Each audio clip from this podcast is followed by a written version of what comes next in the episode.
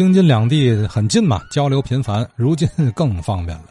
今儿我还接了一位来自北京的听友的电话，崔景从，呃，崔先生，想跟大伙儿聊聊这个劝业场天华井。我看您电话是北京的是吗？对对对，我是从小在天津生长的，几代都是天津人，文革以后上山下乡，最后落到北京了。呃，但是呢，这个天津的情节还是很浓。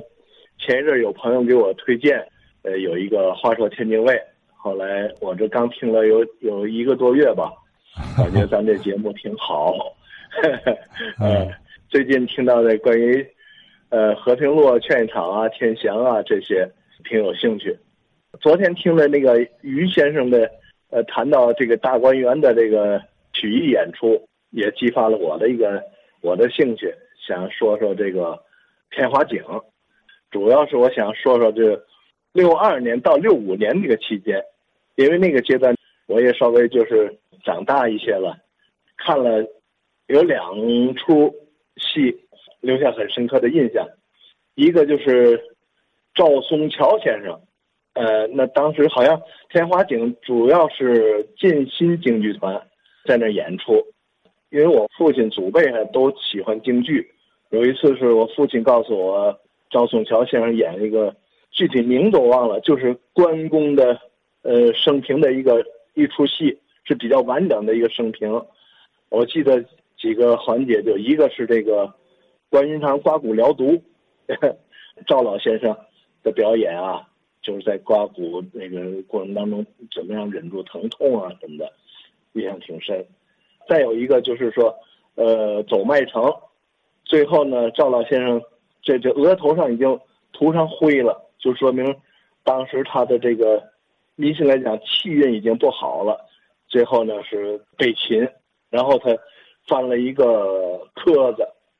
所谓磕子，就是这个京剧的一个动作吧。呃，后背全面着地，呃，四肢呃朝天，就说明被绊马索绊倒了。这个是一个很深的一个印象。当然那时候我还比较小。其他情节呢，记得就不是说特别多。还有一个次呢，是看那个张智霖张先生，这也是我父亲让我去买票。呃，因为那时买票还都可以选座嘛，特意选到这个。前两天有一个先生谈到这个包厢，二楼的右侧，直接看上场门的那个位置。哎，因为那个呢，距离舞台也比较近，看这个演员的。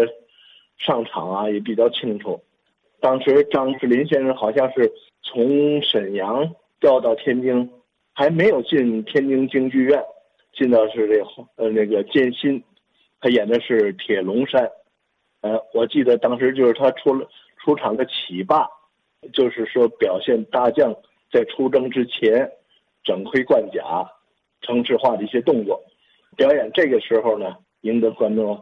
很很热烈的掌声，啊，这大概都是在六二年到六五年之间。另外还有天华井有有两个著名的武生演员，一个叫刘林同，一个叫李瑞婷，这都是短打武生，还比较出名的。我曾经在那个十六中学的礼堂一次暑期演出当中，他们俩演的这个三岔口，哎。我想呢，把这一些东西呢，跟听众们分享一下。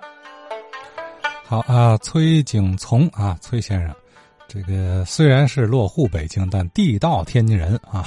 想起来天华井六十年代初这个关系片段，说了几位老演员，其中说到赵松桥先生扮演关公的时候啊，哎，我突然想了一个话题，请教行家们啊，就说这个关公戏啊，是不是老戏班里他有一些规矩禁忌？